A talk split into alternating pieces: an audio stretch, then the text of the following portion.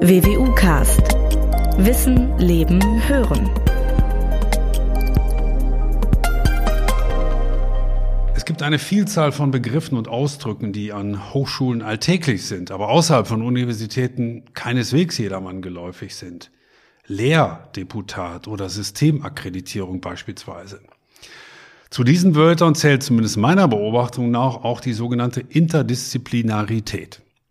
Sie bezeichnet einer Definition zufolge die kooperative Nutzung und Weiterentwicklung von Ansätzen, Denkweisen oder Methoden verschiedener wissenschaftlicher Fachrichtungen. Dem liegt die Erkenntnis zugrunde, dass wissenschaftliche Forschung durch arbeitsteilige Prozesse gekennzeichnet ist und Spezialisierung in einzelnen Fächern die Konsequenz ist.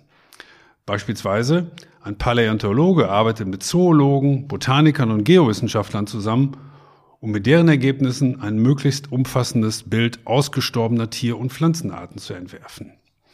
Um diese hilfreiche Zusammenarbeit, um dieses produktive Miteinander soll es im heutigen Podcast gehen, zu dem ich Sie alle sehr herzlich begrüße. Schön, dass Sie dabei sind. Mein Name ist Norbert Robers. Ich bin Pressesprecher der Universität Münster. Wie kann also eine Spezialisierung und gleichzeitig ein effektives Zusammenspiel verschiedener Disziplinen gelingen? War dies eigentlich schon immer so in der Wissenschaft oder handelt es sich um eine vergleichsweise neue Arbeitsweise? Ist es vielleicht sogar nur ein kurzweiliger Trend? Oder lassen sich die Vorteile und der Segen besagter Interdisziplinarität handfest belegen? Ich hoffe natürlich heute auf möglichst konkrete Beispiele. Dafür habe ich einen Gast, der in diesem Zusammenhang sehr genau weiß, wovon er redet, denn für ihn sind nationale und internationale Kooperation sowie Teamarbeit seit vielen Jahren Alltag. Lassen Sie mich meinen Gast zunächst kurz vorstellen. Professor Dr. Michael Schäfers hat von 1984 bis 1994 an der Universität Münster Medizin studiert. 1995 wurde er als Nuklearmediziner am Universitätsklinikum Münster promoviert – Vier Jahre später folgte an gleicher Stelle seine Habilitation. 1999 folgte auch seine Berufung zum Professor für experimentelle Nuklearmedizin an der Universität Münster.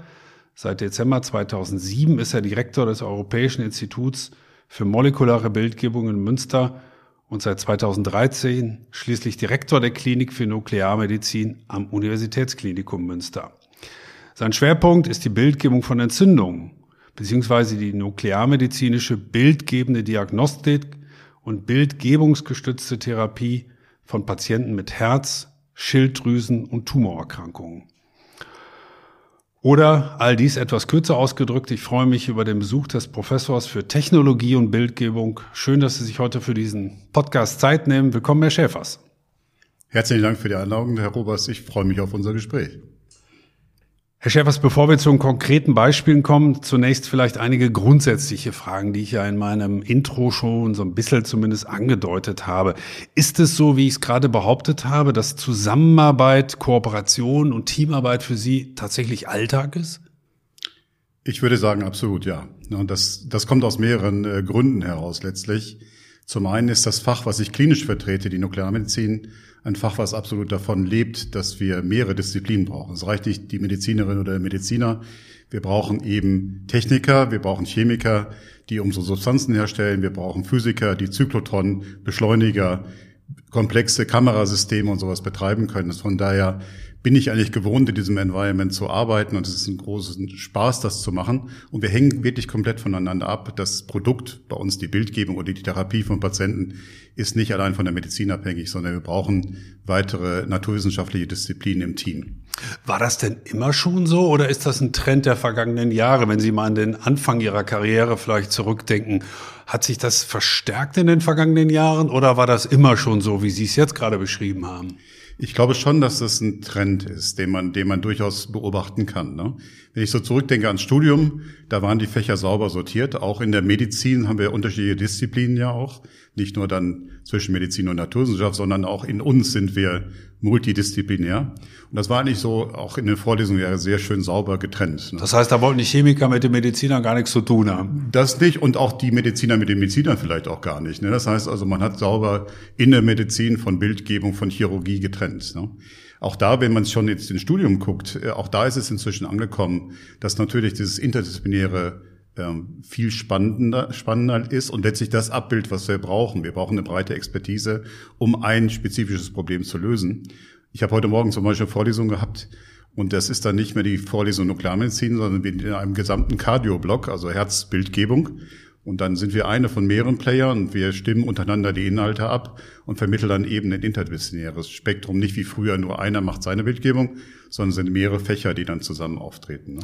Glauben Sie denn, dass diese, dieser Trend anhalten wird, dass es also auf der einen Seite eine immer stärkere Spezialisierung geben wird und andererseits damit natürlich auch die Notwendigkeit, Forschungsverbünde zusammenzustellen mit immer mehr Spezialisten, weil jeder einen immer kleineren Teil abbildet. Ist das gut? Ist das schlecht? Wie bewerten Sie das?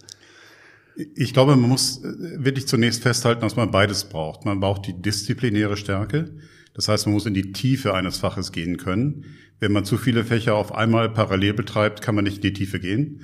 Das wird allein zeitlich und auch, denke ich, intellektuell schwierig sein, sich selbst zu vertiefen. Ich habe vor kurzem äh, die Vita von äh, Karl Gustav Karus gelesen aus Dresden. Das war noch so ein Universalgelehrter. Der hat also zum einen Medizin gemacht, dann hat er noch Physik gemacht und gemalt und ein bisschen Musik. Und das das können Sie alles nicht? Äh, Musik kann ich auch noch, aber äh, nicht, nicht alles okay. in der Breite. Heißt aber auch, dass zu dem Zeitpunkt zum einen sind natürlich wahnsinnig talentierte Leute, das zu können, aber die Tiefe in den einzelnen Fächern kann natürlich nicht da sein. Das heißt, wir brauchen disziplinäre Stärke, aber dann eben diesen Blick über den eigentlichen oder den eigenen äh, Disziplinenrand hinaus zur nächsten Disziplin und daran, gerade an diesen Schnittstellen zwischen den Disziplinen, entwickelt sich eigentlich wissenschaftlich das meiste heutzutage. Das ist eigentlich für alle komplexen Probleme, trifft das eigentlich zu. Aber wenn ich da nochmal nachhaken darf, das heißt, die Generalisten sterben langsam aber sicher aus oder brauchen wir sie auch nicht mehr? Generalisten insofern, dass sie, äh, denke ich, mit mehreren Disziplinen interagieren können. Sie können aber nicht alles selber machen. Ne? Das, denke ich, ist klar. Ne? Mein Training zum Beispiel ist ganz klar medizinisches Training. Und ich habe mir natürlich Physik viel angeeignet, Chemie viel angeeignet, weil ich es auch brauche. Aber ich bin nach wie vor kein Chemiker, bin auch kein Physiker. Aber ich kann zumindest kommunizieren mit diesen Disziplinen.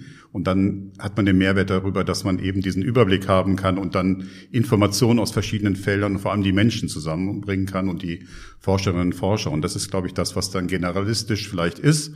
Aber es ist nicht so, dass man in allen diesen Disziplinen wirklich in die Tiefe gehen kann. Es geht mehr darum, dass man die Inhalte zusammenbringt und die Personen zusammenbringt. Und das bedeutet ja auch in der Konsequenz, wie gesagt, wir kommen nachher sicher noch auf konkrete Beispiele, vielleicht noch zunächst auf dieser abstrakten Ebene, dass es einen enorm hohen, so stelle ich es mir zumindest vor, Absprachebedarf und Koordinationsbedarf.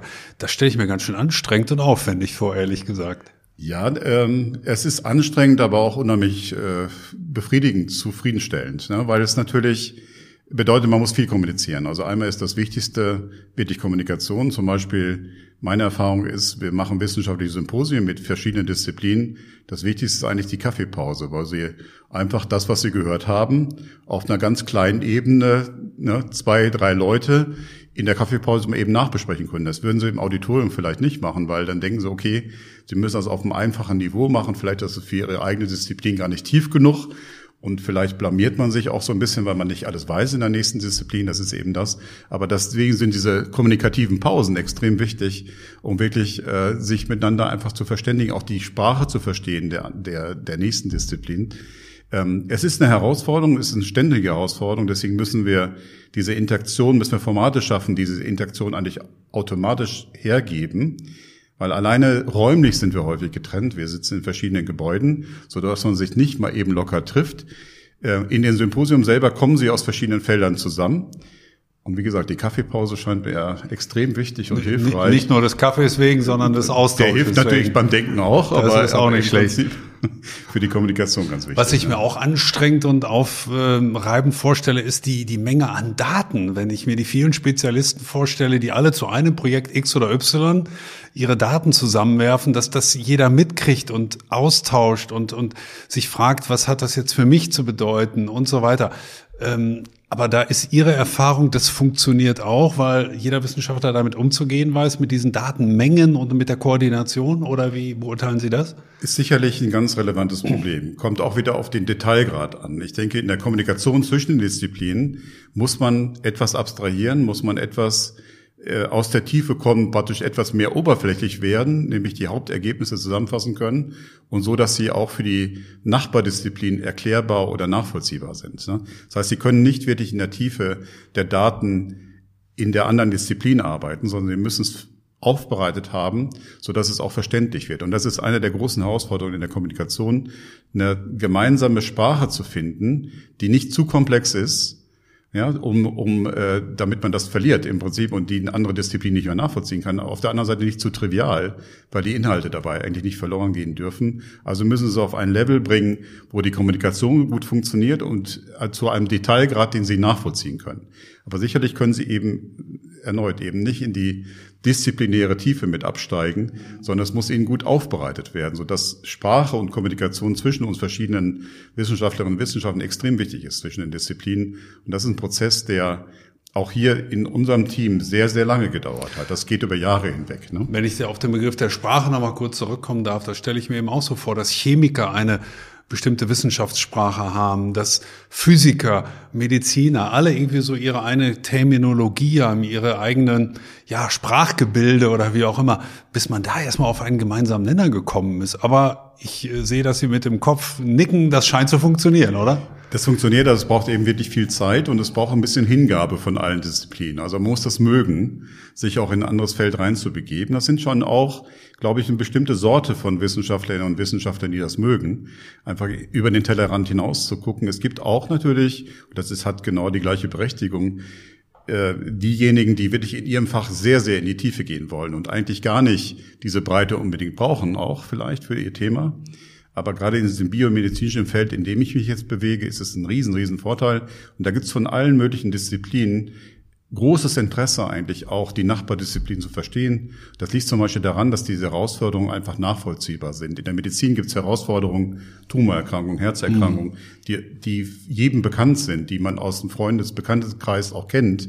Und wenn man sieht, dass man Teil der Gesamtentwicklung sein kann, auf Augenhöhe, ne, dass der eigene Beitrag genauso wichtig ist wie der medizinische Beitrag zum Beispiel, dann ist das etwas, ja, wo man Energie reingibt, wo man auch sich über Grenzen letztlich hinwegsetzt und guckt, okay, ich bin Teil des Teams und wir sind, ne, wir wissen, weswegen wir das tun. So, also, dass die Motivation gerade in diesem Feld eigentlich interdisziplinär sehr hoch ist, weil jeder ein wichtiger Baustein für den, den Gesamterfolg vielleicht irgendwann mal ist. Ne? Ich habe ja zu Anfang gesagt, dass, dass nicht jeder vielleicht, der uns heute zuhört, jeden Fachbegriff so kennt. Und deswegen würde ich Sie zunächst auch jetzt auch um eine kurze Erläuterung bitten. Sie sind ja äh, Sprecher des von der Deutschen Forschungsgemeinschaft geforderten Sonderforschungsbereichs mit dem Namen Insight. Was ist ein Sonderforschungsbereich? Wie würden Sie das erklären? Ja, Was ist daran ist, äh, Sonder? Sonderforschung, genau. Also vielleicht muss man etwas breiter anfangen. Ähm, wie wird Wissenschaft gefördert in Deutschland? Deutsche Forschungsgemeinschaft ist einer der freien öffentlichen Förderer der freien Forschung. Das heißt, es gibt keine vorgegebenen Themen erstmal. Da können Sie jederzeit einen Antrag stellen auf beispielsweise ein Projekt, zwei, drei Jahre Laufzeit mit einer Stelle, wissenschaftlichen Stelle oder technischen Assistenzstelle. Das ist das Normale. Das heißt, sie sind völlig themenoffen. Ne? Wenn jetzt so ein Sonderforschungsbereich gegründet wird, dann ist das nicht ein Projekt, sondern es ist eine, eine Gruppe, ein, ein Bündel von Projekten, was man thematisch zusammenschnürt. Ne? Und ein Sonderforschungsbereich deswegen, weil es dann ein Thema hat, wirklich dem Fall, und ein besonderes Thema sozusagen hat. Und die Voraussetzung, dass sie so einen Verbund Verbundforschung bekommen von der Deutschen Forschungsgemeinschaft, ist, dass sie lokal eine Stärke dafür haben. Also sie können das Thema gut vertreten und das ist ein relevantes, wissenschaftlich relevantes äh, Thema. Und Sie können es eben mit 20 Projekten auch so gut belegen, dass man erwarten kann, dass maximale Laufzeit ist zwölf Jahre, dass da was rauskommt am Schluss. Also dass das einen, einen positiven Bedeutung hat, Impact hat für die Wissenschaft und vielleicht auch breiter sogar noch in die Anwendung kommen kann. Das heißt, für einen solchen SFB, so kürzt man das ja nochmal ab, ist Teamarbeit, ist Interdisziplin Interdisziplinarität geradezu ein Charakteristikum, oder? Absolut. Also in dem Bereich Biomedizin auf jeden Fall. Es gibt aber auch durchaus disziplinäre äh, Sonderforschungsbereiche. Zum Beispiel gibt es welche zur Mathematik. Da geht es wirklich allein um reine Mathematik zum Beispiel. Das ist in sich dann wirklich in einer Disziplin, aber die überwiegende Anzahl der, der Sonderforschungsbereiche sind wirklich von der Natur her interdisziplinär. Ne? Und gerade bei uns im Feld Biomedizin und Bildgebung ist offensichtlich gleich klar, das sind nicht nur Mediziner und Biologen vielleicht, sondern die Bildgebung braucht technische Aspekte, naturwissenschaftliche Aspekte, Mathematik und so weiter, sodass das sich dieses Format wirklich ideal auch für die Thematik und umgekehrt anbietet. Ne? Ich habe mich natürlich ein bisschen vorbereitet und gespickt und habe herausgefunden, korrigieren Sie mich, wenn das falsch ist natürlich, dass im äh, SFB Insight mehr als 30 Arbeitsgruppen in mehr als 20 Teilprojekten zusammenarbeiten und die Beteiligten zum Beispiel aus der Medizin kommen, aus der Biologie, aus der Biochemie, aus der Chemie, aus der Physik, aus der Mathematik und so weiter. Und dass sie alle zusammen untersuchen, wie der Körper und Entzündungen in unterschiedlichen Organen reguliert und dazu entwickeln sie eben eine spezifische Bildgebungsmethodik, die sogenannte multiskalige Bildgebung. Ist das soweit erstmal halbwegs richtig Absolut zusammengefasst? Erstmal, ja, genau. Okay. Was ich mich gefragt habe, als ich gelesen habe, 30 Arbeitsgruppen, 20 Teilprojekte, wie einigt man sich denn zu Beginn, wenn es also praktisch losgeht, erstmal auf ein Gesamtkonzept? Das, das, das sind doch Dutzende Meinungen und Herangehensweisen. Das ist ja wahrscheinlich nicht mit einer Zoom-Konferenz getan, wo man das irgendwie organisiert. Also wenn Sie bitte nochmal an den Anfang dieses SFB gerade zurückdenken, wie haben Sie dieses Konzept entwickelt? Das ist wirklich ein komplexer Prozess. Der Staat ist gerade äh, etwas, was wichtig ist für die Ausrichtung, für die Gesamtausrichtung, was aber wirklich auch zum einen ein bisschen Erfahrung, glaube ich, äh, benötigt. Also wenn Sie Nachwuchsforscherinnen oder Forscher sind, ist das schwierig, so eine breite, ähm, äh, komplexe Fragestellung mit vielen Projekten vielleicht auch zu koordinieren, zusammenzubringen. Sie müssen das Feld kennen. Sie müssen das Umfeld hier in der Universität kennen. So ein Sonderforschungsbereich ist typischerweise lokal. Es gibt auch einige, die mehrere Standorte haben, aber wir haben so ein lokales Format gewählt. Ja, wie man anfängt, ist eigentlich wie immer eine Idee, eine Grundidee. Das sind so zwei, drei Leute, die sich finden und sagen, sollten wir nicht mal was in dieser Richtung machen. Da guckt man sich Stärken an. Wenn ich zum Beispiel jetzt aus der Medizin komme, dann kann ich sagen, Entzündung ist etwas, was hier an der medizinischen Fakultät einer der Schwerpunkte ist, wirklich, über viele Jahre schon. Also wir haben da Tradition, damit auch viele Forscherinnen und Forscher genau in diese Richtung schon unterwegs sind. Bildgebung ist mein Thema und dann liegt es ja eigentlich erstmal nahe zu sagen, was kann Bildgebung eigentlich für Entzündung beitragen? Ne? Und so, so geht man erstmal ganz naiv dran. Dann gehen Sie auf die Suche nach Kollegen in, in, in, in Münster, aber auch deutlich über Münster hinaus. Und kann man das so sagen, suchen sich so ein schlagkräftiges Team zusammen? Absolut, absolut. Das fängt mit einem ganz kleinen Kristallisationspunkt an. In diesem Fall zum Beispiel haben wir zwei, drei ähm, äh, Kolleginnen und Kollegen aus der Medizin gehabt. Da haben wir diese medizinische Grundidee und die Bedarf, was könnte Bildgebung für, für die Entzündung beitragen. Und dann ging es aber gleich schon in die nächsten Fakultäten, also in die Mathe, weil Bildrekonstruktion, Quantifizierung von Bildern, Erzeugung von Bildern hat viel mit den mathematischen Prozessen, Algorithmen zu tun. Gerade die angewandte Mathematik hier in Münster ist da sehr gut aufgestellt. Auf der anderen Seite war klar, wir brauchen etwas, was wir den Patienten oder auch unseren Modellen injizieren können, also was wir spritzen können. Das sind bei uns radioaktiv markierte Medikamente, also Chemie. Ja, das heißt, wir haben sofort die Fühler ausgestreckt in diese Fakultäten, hatten dann natürlich auch schon Kooperationen. Manchmal sind das eben Projekte, die eins zu eins sind, zwei Partner aus zwei verschiedenen Fakultäten. Und so fängt das eigentlich an. Und so aus den kleinen Kristallisationskernen bilden sich immer mehr Schalen, wie Zwiebelschalen im Prinzip drumherum. Und dann ist es natürlich schon so, ähm, man muss es erstmal ein bisschen überbuchen, das Thema. Also ich suche mir eigentlich mehr Leute vielleicht auch aus. Und wir haben dann einen Aufruf äh, gestartet, universitätsweit zu einem Grund Abstract, also eine Zusammenfassung des Themas und dann eingeladen, habt ihr eine Idee zu diesem Thema. Und dadurch kriegt man auf einmal ganz viele Ideen. Und dann ist der nächste Trick natürlich möglichst sachte und vorsichtig alles dann wieder zu formen zu einem Team, ohne Leute zu verlieren vielleicht auch. Manches passt natürlich nicht dazu, muss man klar kommunizieren, aber dann das praktisch zusammenzuschmelzen zu einem wirklich äh, tragfähigen Kern.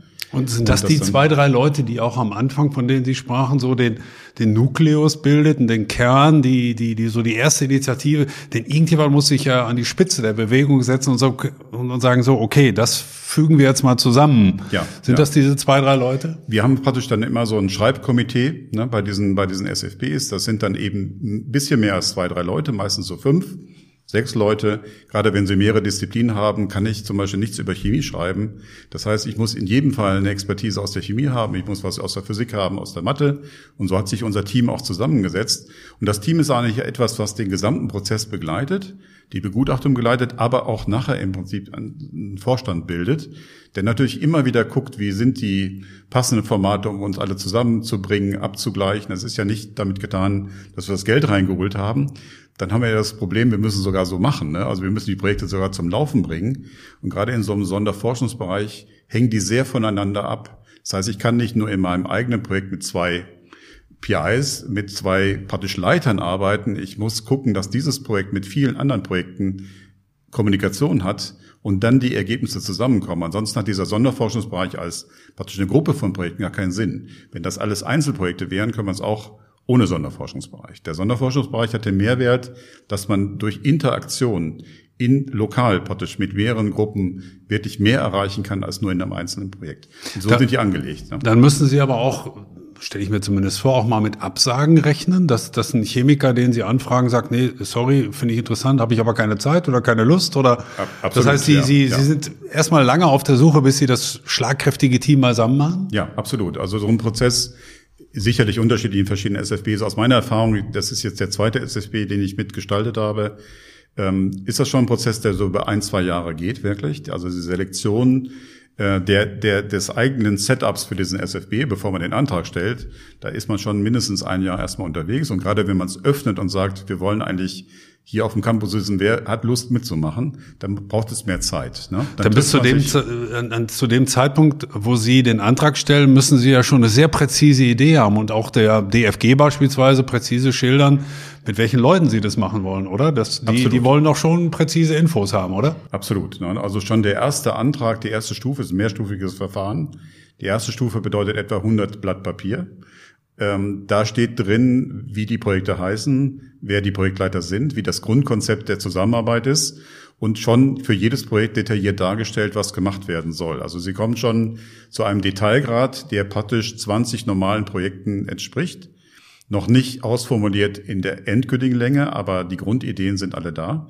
Und das wird in der Vorbegutachtung schon bewertet, ob das tragfähig ist, ob die 20 Projekte wirklich Bedarf haben, zusammenzuarbeiten, ob das Thema dafür gut ist, ob sie die richtigen starken Personen dabei haben, ob sie welche vergessen haben, ob sie zu viele haben, ob sie zu wenig haben. Kommt es doch ja. vor, dass die DFG da reinredet und sagt, ihr habt den Professor Schulze aus Heidelberg vergessen oder die Professorin Meyer aus Greifswald, die müsste dazu nehmen. Gibt sowas? Absolut, absolut. Das bedeutet aber in der Regel, dass sie dann nicht durchkommen in der ersten Runde. Das heißt, dann ist das Ganze gescheitert in der Vorrunde sozusagen schon. Ne?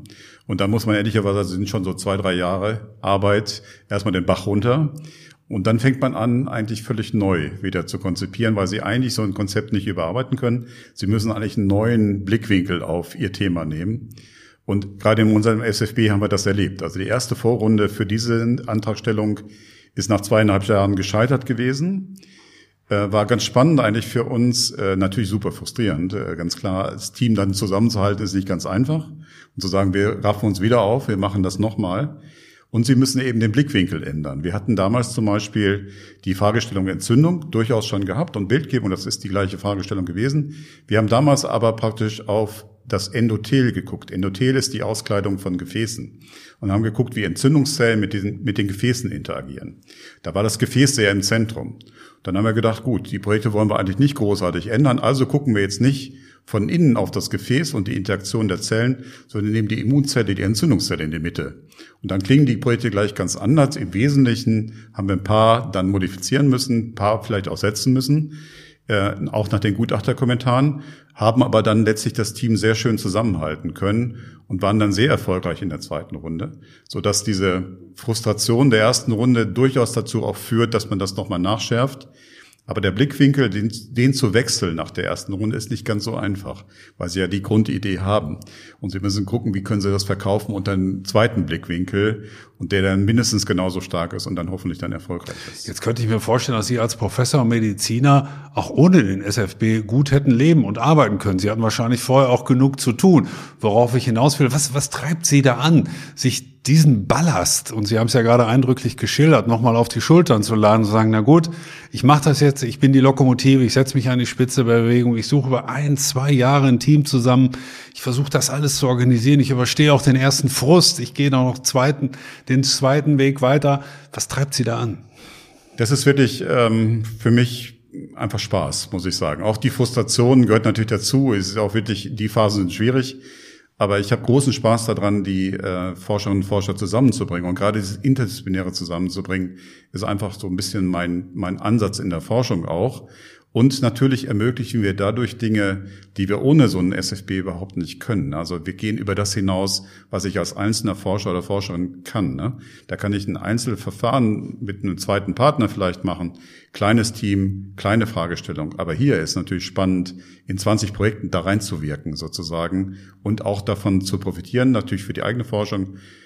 Und Nachwuchs ist attraktiv, sie bekommen gute Leute ins Labor sie haben ein bisschen mehr Entschuldigung, nicht nur Klinik zu machen. Ne? Sie können auch mehr Forschung machen, wenn sie mehr Forschungsleistung bringen. Auch das ist äh, etwas, was ich extrem gerne mache. Ich mache sehr gerne Klinik, aber die Forschung auch wirklich auf einem professionellen Level dann parallel laufen zu haben, müssen auch eine kritische Masse haben. Also es ist eigentlich auf allen Leveln für mich ein großer Spaß. Es ist anstrengend, aber es ist auch wirklich etwas, was extrem weiterbringt in der Forschung und, und einen Riesenspaß macht, mit so vielen Leuten mhm. für ein Forschungsthema auch zu interagieren. Ne? Ich komme nochmal auf den Begriff der Interdisziplinarität zurück. Wie sieht diese Zusammenarbeit denn in der Praxis in diesem SFB dann beispielsweise konkret aus? Gibt es, ich will mal zwei Stichworte in den Ring werfen, gibt es regelmäßige Treffen ähm, haben Sie ähm, ständig Kontakt miteinander? Gibt es Unterarbeitsgruppen? Gibt es eine klare Arbeitsteilung? Wie organisieren Sie das? Wie halten Sie den Laden zusammen? Anders und etwas salopp formuliert. Ja, also da gibt es mehrere äh, Ebenen. Ne? Wenn man jetzt von einem einzelnen Projekt, eines dieser 20 Projekte mal nimmt, da haben Sie natürlich ein zweites Projektteam noch. Zum Beispiel, ich habe ein Projekt mit dem Institut für Immunologie zusammen. Das ist mein eigenes Projekt in diesen 20 Projekten. Und da haben wir regelmäßige Treffen erstmal auf diesem Level. Das heißt, da sind zwei, drei Doktorandinnen und wir beide, Johannes Roth und ich als, als äh, Leiter und dann noch zwei, drei Gruppenleiter und wir treffen uns regelmäßig, um eben die Themen in unserem Projekt abzustimmen. Ne? Das heißt, was macht die Immunologie und was macht die Bildgebung für dieses Projekt? Das ist also der, der kleinste Nukleus sozusagen im Projekt. Ne? Das ist aber auch im Normalverfahren, also wenn man ein normales Verfahren bei der DFG hat, auch nicht anders. Also Einzelprojekt. Das ne? ist so die erste Zwiebelschale das ist so, ungefähr. Genau, das ist so die, der kleinste gemeinsame Nenner. Ne? Und dann geht's darüber hinaus bis hin eben zu den regelmäßigen Treffen, die wir äh, haben zwischen allen Projekten. Ne? Und das ist in Münster ja sehr schön gelungen. In den letzten Jahren haben wir über mehrere SFBs und auch eine klinische Forschergruppe, ist ein anderes Format nochmal auch der Deutschen Forschungsgemeinschaft, haben wir es erreicht, dass wir jeden Montag uns treffen zur Wissenschaft, immer mittags gibt ein Stück Pizza und ähm, ne, und dann gibt's Pizza eben plus Wissenschaft. Genau, das ergänzt sich auch wunderbar. Ne? Also gibt einen Anlass, die Mittagspause wissenschaftlich noch zu bereichern sozusagen. Das nennt sich dann Inflammation and Imaging, also Entzündung und Bildgebung. Und das ist nicht nur dieser Sonderforschungsbereich, sondern zwei weitere und eine klinische Forschergruppe. Also eine große Community, die sich alle um diese Themen äh, drehen. Wir machen sogenannte Flashlight Talks, also sehr schnelle, kleine Vorträge. Es geht nicht darum, auch wieder in die Tiefe zu gehen, sondern in zehn Minuten zu sagen, was passiert in meinem Projekt und wollt ihr mitmachen oder ich brauche zum Beispiel auch Hilfe von anderen. Das heißt, wir interagieren zwischen diesen Projekten in einer hohen Frequenz, sodass alle Projekte innerhalb eines Jahres da gesehen werden von allen.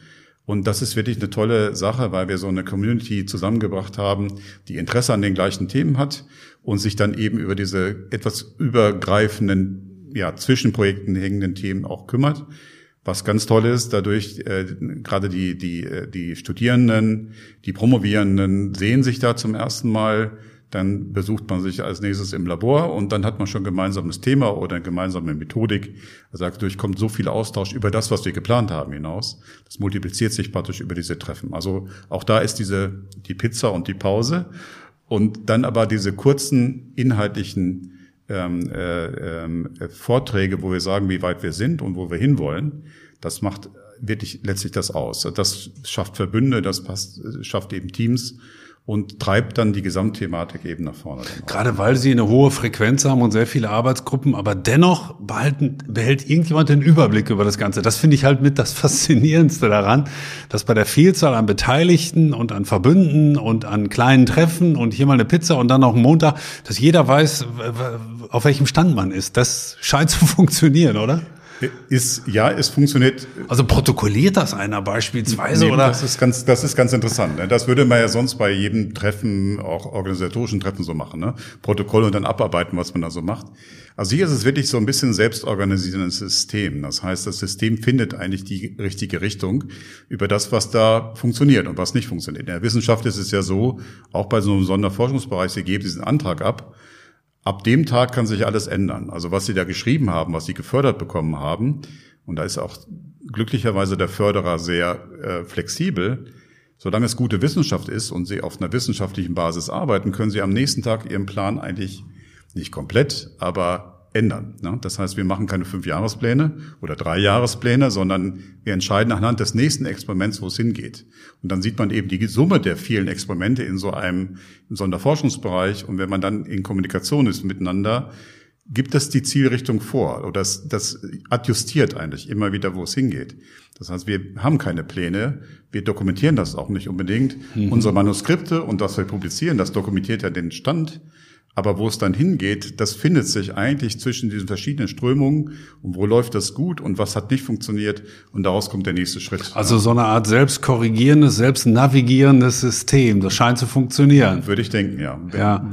Aber was, was passiert eigentlich, ähm, ich, ich kann mir das gut vorstellen jetzt, äh, mittlerweile muss ich sagen, aber wenn vielleicht mal eine Arbeitsgruppe ausschert und sagt, nee, das sehen wir ganz anders oder wir würden eine ganz andere Richtung einschlagen, also kommt es auch mal zur Missstimmung oder dazu, dass man sagt, ne, ich, ich, ich glaube, wir verlassen gerade den Pfad, den wir am Anfang unseres Projektes eingeschlagen haben, jetzt hau ich aber mal auf den Tisch und sage, Schluss jetzt.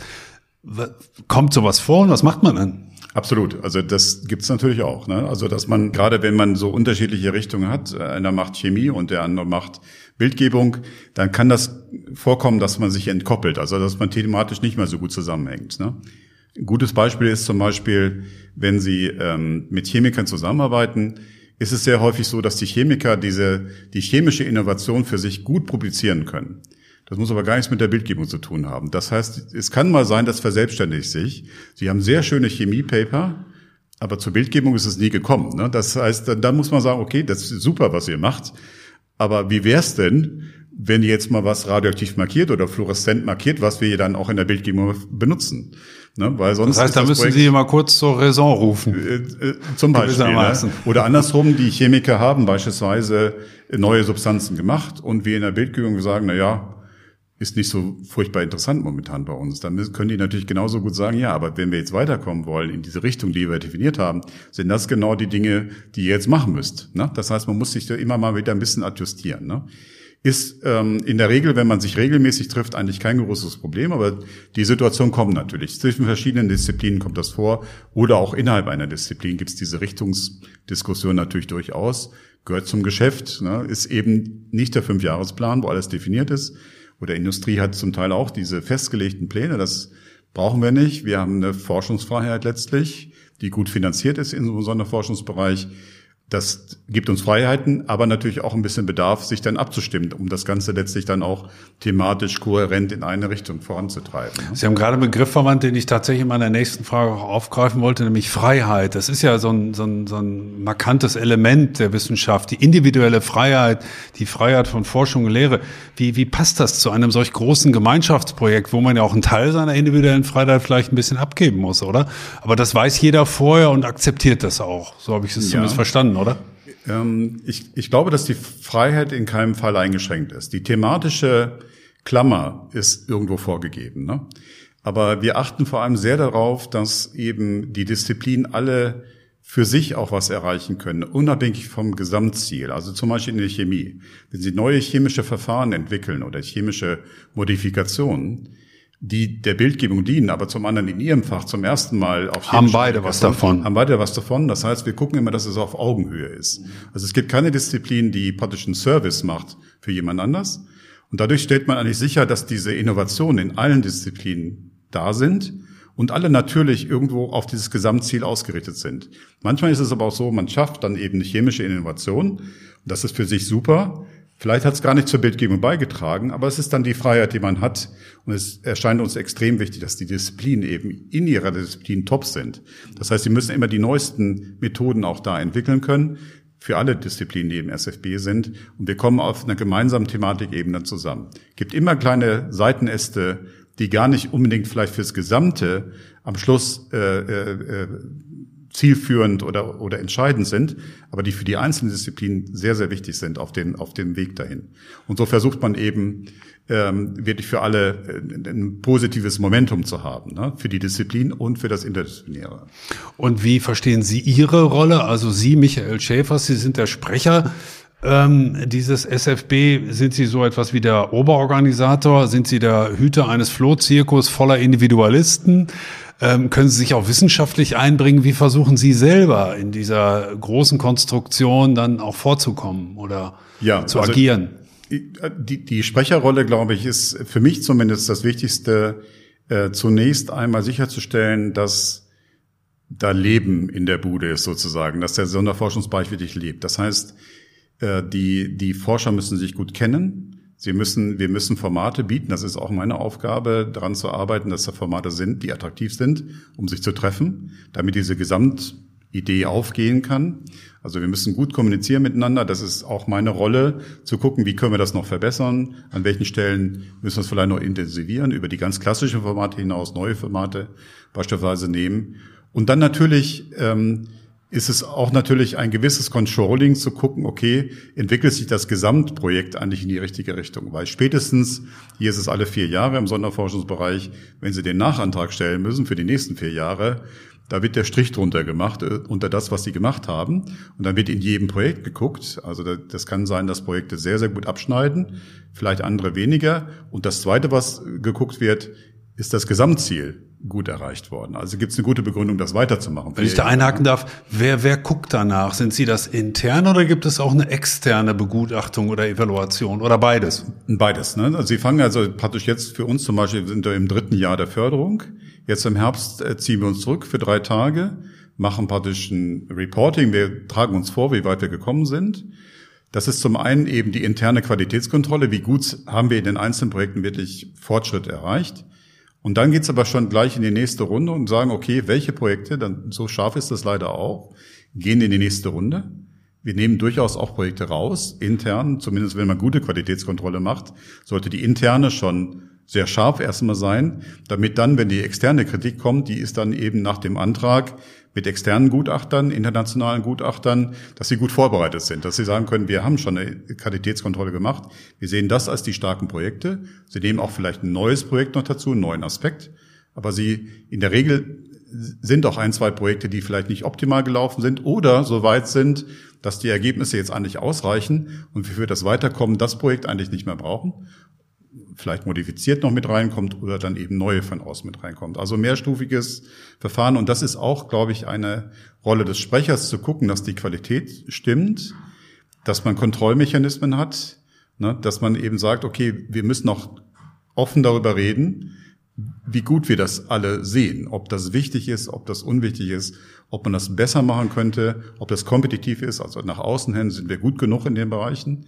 Oder müssen wir vielleicht doch noch was ändern? Ne? Das heißt, Sie sind in gewisser Weise auch manchmal so ein Mahner oder auch der Überbringer schlechter Botschaften, oder? Wenn Sie mal etwas aus dem Projekt rausnehmen müssen, oder? Richtig. Das, das sind die Momente, die natürlich nicht so viel Spaß machen.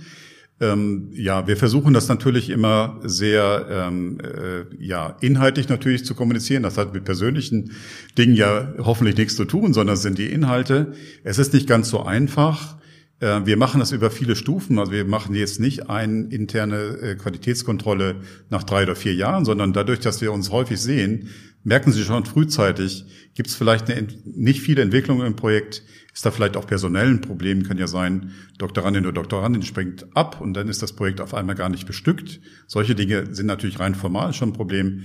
Also ich versuche frühzeitig, und das ist auch das, das Leitungsteam, was wir haben im SFB, frühzeitig zu interagieren und frühzeitig zu gucken, kann man adjustieren, kann man vielleicht unterstützen an der Stelle nochmal.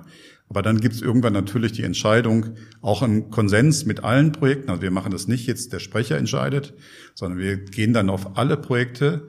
Jeder äh, Leiter der, des Projektes hat und der Leiterin des Projektes hat auch eine Stimme. Das heißt, wir haben dann eine Versammlung des SFBs und entscheiden dann über alle Projekte, wie sehen wir das und was nehmen wir mit gemeinsam als Team in die nächste Runde. Ne? Mhm. Ich habe da mehr die moderierende Funktion. Ich muss eben darauf achten, dass wir das tun und dass wir was bewerten und dass wir das irgendwo nach vorne bringen. Aber ich bin nicht derjenige, der letztlich die finale Entscheidung macht. Gut verantwortlich gegenüber der DFG, sowas bin ich. Von daher habe ich großes Interesse, dass das gut läuft. Aber diese Entscheidungen sind wirklich auch wieder interdisziplinär breit, auf vielen Schultern. Breit aufgestellt, ja. Ne?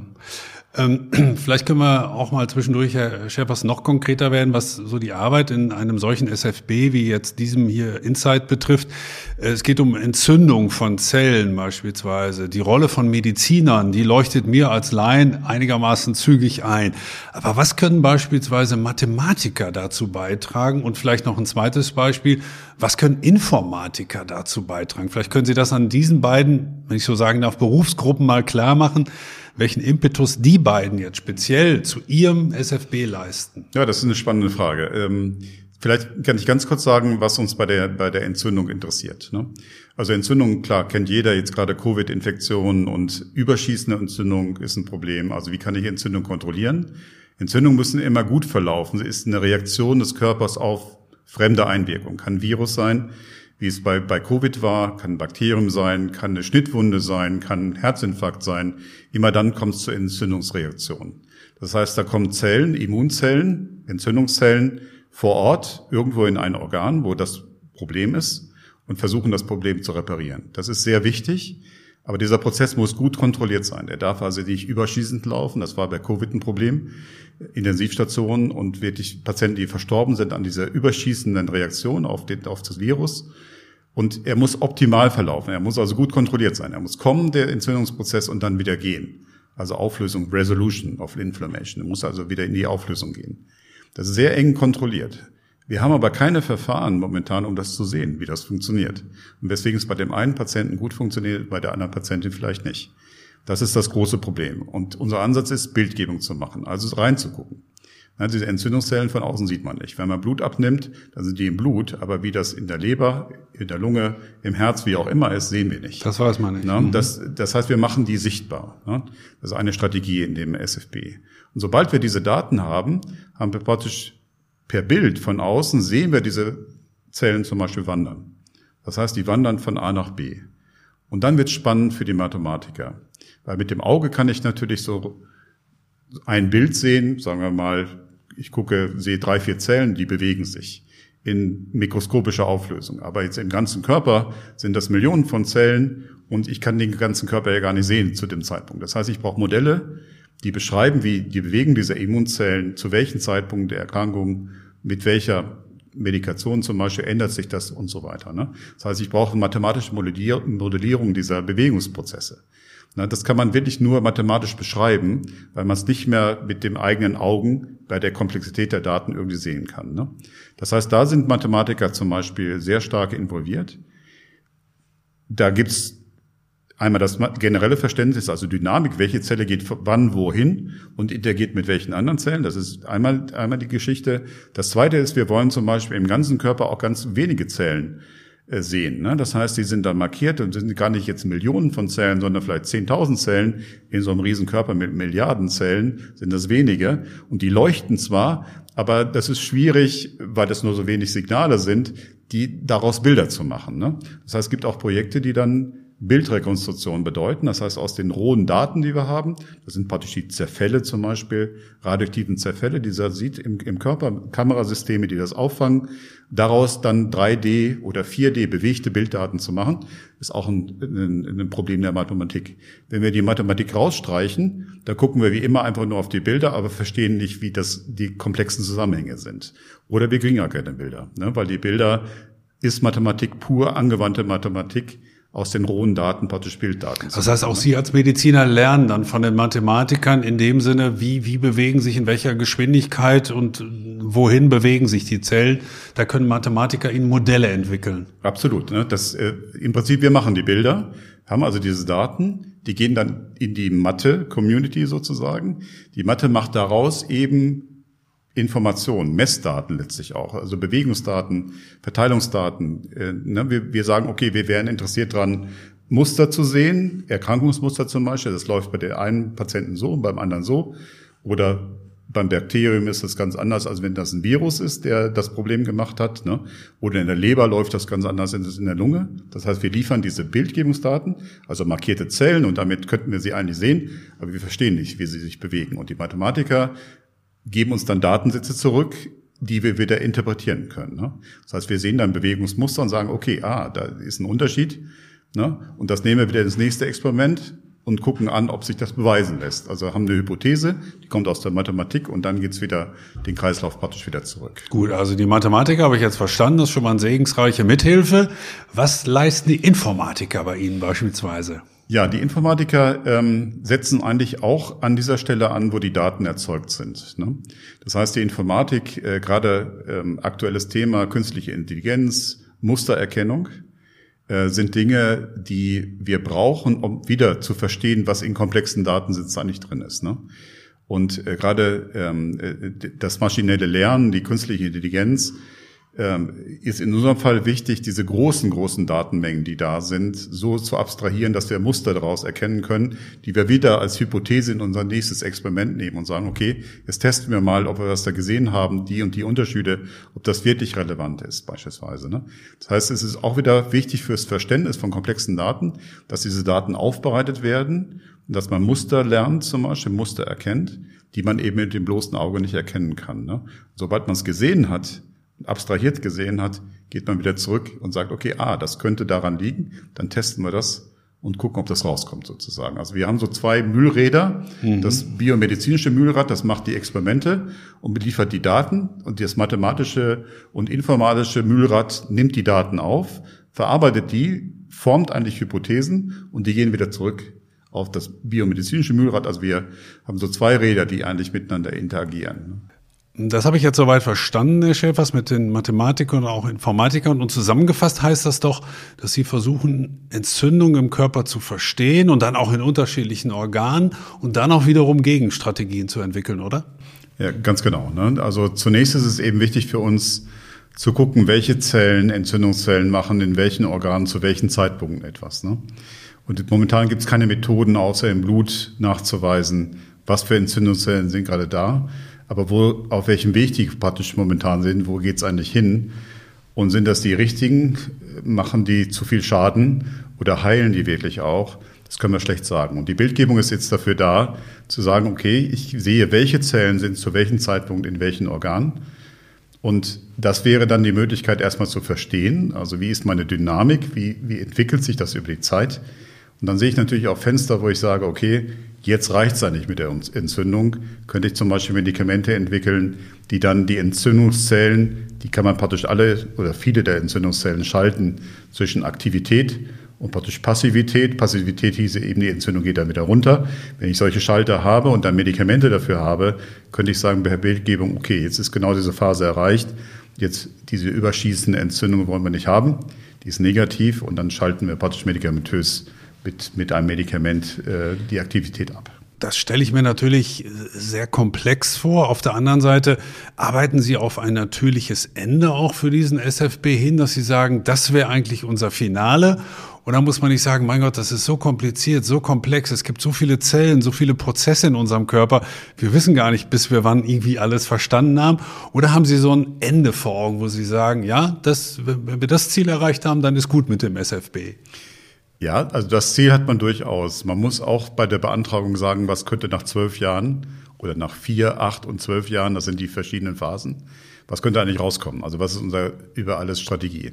Und das, was wir da geschrieben haben zum Beispiel, ist, wir verstehen besser, also erstmal besser, wir sagen nie, wir haben es komplett verstanden, gerade weil es, wie Sie gesagt haben, sehr komplex ist.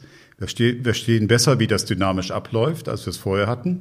Und zum anderen haben wir vielleicht ein, zwei, drei Beispiele, wo wir auf einmal etwas auch in die Klinik bringen können, wo wir wirklich ein neues bildgebendes Verfahren haben, was wir bei einzelnen Patienten, bei einzelnen Erkrankungen eben anwenden können. Das ist so das Ziel, was wir uns nach zwölf Jahren gesetzt haben. Inwieweit profitiert denn auch der wissenschaftliche Nachwuchs davon? Sie haben zwischendurch mal auch Doktoranden erwähnt, beispielsweise, die da ja auch äh, dann mitwirken. Das heißt, sind die von vornherein, also der wissenschaftliche Nachwuchs, nah dran an Ihnen? Sind die Teil dieses SFB, dieses Projekts? Vielleicht sogar die ganze Zeit über oder ist das immer nur sporadisch? Also wie binden Sie Nachwuchswissenschaftler ein? Äh, Nachwuchswissenschaftler sind ja, ich würde denken, äh, der Kern der wissenschaftlichen Weiterentwicklung. Ne? Es ist ja nicht so, dass wir als ja, Senior ähm, Wissenschaftler irgendwo die Zeit hätten, auch und die ja letztlich auch die Rolle nicht haben, im Labor diese Experimente zu machen. Ne? Aber das, äh, die Wissenschaft lebt genau von diesen Experimenten. Ohne die gibt es eben keine Weiterentwicklung. Ne? Das heißt, die Nachwuchswissenschaftlerinnen und Wissenschaftler sind eigentlich genau die Treiber der Wissenschaft. Also wir setzen den Rahmen von Seiten der mehr Erfahrenen. Wir geben gewisse Richtungen mit vor. Aber auch da ist es für mich extrem wichtig, dass die Doktorandinnen und Doktoranden sich wirklich selber weiterentwickeln können, eine eigene Idee dazu entwickeln. Man ist häufig wirklich überrascht, dass man ganz andere Blickwinkel darauf nochmal haben kann. Und das macht es so lebendig und das treibt die Wissenschaft nach vorne. Also dass wirklich Nachwuchs für uns sehr wichtig ist. Und gerade in diesen Sonderforschungsbereichen ist es so, dass es eigentlich inzwischen Standard ist, dass man integrierte Nachwuchsgruppen praktisch hat. Das heißt also, wir haben Graduiertenkollegs, wo wir die Promovierenden äh, zusammen mit allen Disziplinen betreuen. Ja, was spannend ist für die, für die Promovierenden, weil sie nicht nur in der Chemie, in der Physik oder in der Medizin betreut werden, sondern über alle betreut werden, viele Kontakte haben. Und das ist integraler Bestandteil dieser Sonderforschungsbereiche. Das heißt, alle Mitarbeiterinnen und Mitarbeiter aus den Projekten treffen sich in einer Graduiertenschule und werden da gemeinsam weitergebildet, zum Beispiel Richtung Bildgebung. Ähm, das ist dann die übergreifende Klammer oder Richtung Entzündung.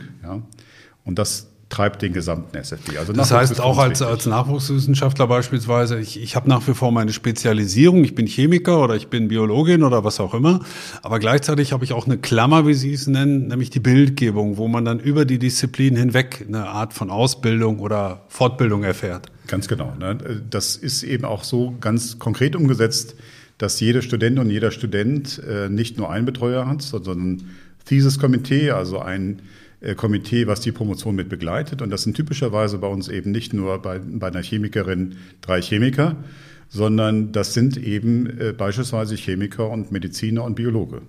Das heißt, auch aus verschiedenen Fakultäten betreuen wir interdisziplinär eine Promotion. Und das hat den Vorteil eben, dass man diesen Grundgedanken, diese übergreifende Tätigkeit, also nicht nur guckt, was macht man jetzt in der Chemie gerade in diesem Teilprojekt, sondern den Gedanken, wie ist das verbunden mit dem Rest des Sonderforschungsbereiches, das kann man in jeder einzelnen Promotion im Prinzip dann auch sehen. Ne? Sodass das ganz spezielle Promotionen sind, die von vornherein schon interdisziplinär sind, zwar in der Disziplin gemacht werden, in der Chemie beispielsweise oder in der Mathematik, aber sofort diese interdisziplinäre Brücke auch haben. Ne? Sie haben das zwischendurch schon mal angedeutet, Herr Schäfers. Ähm, das ist unterteilt an solcher SFB in verschiedene Laufzeiten. Nach vier Jahren ist so ein erster Cut sozusagen. Äh, das heißt, da muss man dann eine Art Zwischenbilanz ziehen, sich gegenüber dem Geldgeber rechtfertigen und dann, darauf will ich hinaus, hoffen, dass es weitergeht oder wie funktioniert das? Genau so ist es. Es ist eben nichts garantiert. Sie müssen dann einen Antrag wieder stellen. Sie berichten über die letzten vier Jahre. So typischerweise im vierten Jahr stellen Sie den Antrag, Ende des dritten Jahres. Sie berichten über das, was passiert ist.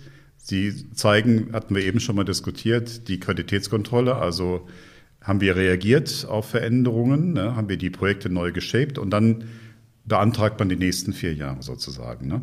Und das sind auch so ein bisschen die Zyklen für die Doktorandinnen und Doktoranden. Typischerweise eine Promotion zwischen drei und vier Jahren. Das heißt, in der ersten Förderperiode, ersten vier Jahre, ist so das typische, der typische Zyklus für die erste Runde an Doktorandinnen und Doktoranden und dann geht es mit der nächsten Welle sozusagen weiter dann auch. Ne? Mhm. Was empfehlen Sie denn dem, dem Nachwuchs vor diesem Hintergrund? Soll man sich von vornherein immer breit aufstellen oder ist erstmal tatsächlich eine Spezialisierung wichtig und sich dann aber in diesen Forschungsverbünden den, den Blick über den Tellerrand immer mal wieder zu, zu riskieren, zu wagen? Oder was würden Sie da für eine Empfehlung aussprechen? Das ist ein sehr interessanter Aspekt und der wird von verschiedenen Disziplinen auch in so einem Verbund unterschiedlich gesehen, muss man ganz klar so sagen. Also ich denke, das, was wir eben schon diskutiert haben. Auch bei den Doktoranden und Doktoranden ist die disziplinäre Stärke wichtig. Das heißt, sie müssen eine Grundausbildung mitbringen, die sie dann auch in die nächsten Fächer mit reinbringen können. Da müssen sie für sich schon mal stark und gut ausgebildet sein. Ne? Das heißt, es braucht eine gewisse Zeit da zu sein, aber gleichzeitig den Blick über den Tellerrand, das ist das, was wir in so einem Verbund eben bieten können. Wenn Sie sonst in einer eigenen Disziplin, in einer einzelnen arbeiten, bleiben Sie da und der Blick über den Tellerrand ist schwieriger. Hier kann man sofort über den Tellerrand blicken. Ne? Und das machen wir über auch spezielle äh, Formate zwischen den Doktorandinnen und Doktoranden, die sich gegenseitig eigentlich erzählen, was sie machen. Und dann gibt es auf einmal Interesse, das ein bisschen stärker vielleicht das zu machen. Man sieht, okay, für mein Projekt wäre es toll, wenn ich mit der oder demjenigen zusammenarbeiten würde. Dann kommt man zusammen und äh, macht auch sogar kleinere Seitenprojekte vielleicht auch dazu. Und man lernt sofort über das nächste Fach. Ne? Man kann sein eigenes Projekt in der Tiefe verfolgen, aber man sieht sofort, okay, das hat eine Verbindung zum nächsten. Und dadurch kann ich Mehrwert erzeugen für meine Promotion, als ich es nur in der Disziplin selber kann. Ne? Andererseits muss man eben aufpassen, ähm, es ist ja letztlich ein Zeitkontingent, über das man spricht, das man nicht beliebig ausdehnen kann. Wenn Sie zwei äh, Disziplinen trainieren wollten in der Tiefe, dann wäre es die doppelte Zeit, die Sie brauchen vermutlich.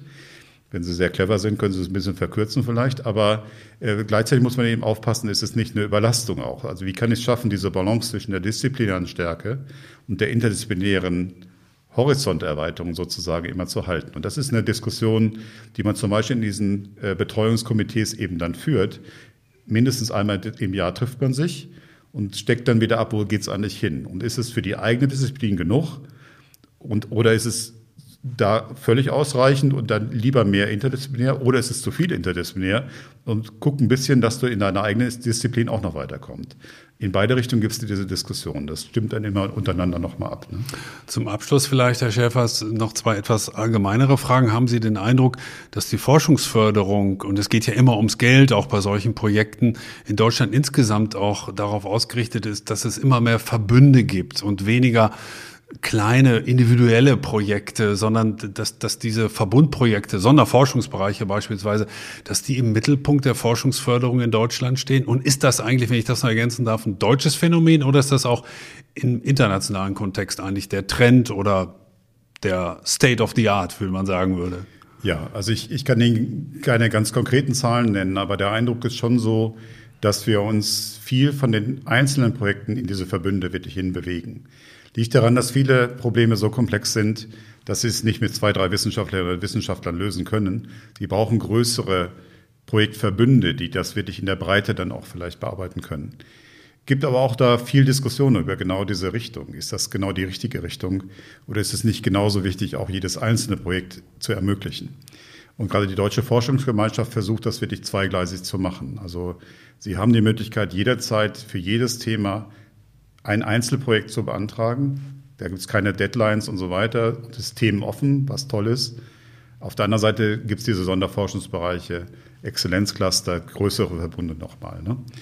Ähm, was mir wichtig erscheint in dem Zusammenhang ist, dass wir diese Themenoffenheit eben auch bewahren. Es gibt schon durchaus manchmal politische Tendenzen, immer mehr in eine Themen gebundene Forschung zu gehen, die natürlich irgendwo auch gesellschaftliche Strömungen aufnimmt, politische Strömungen aufnimmt, Bedarfe aufnimmt.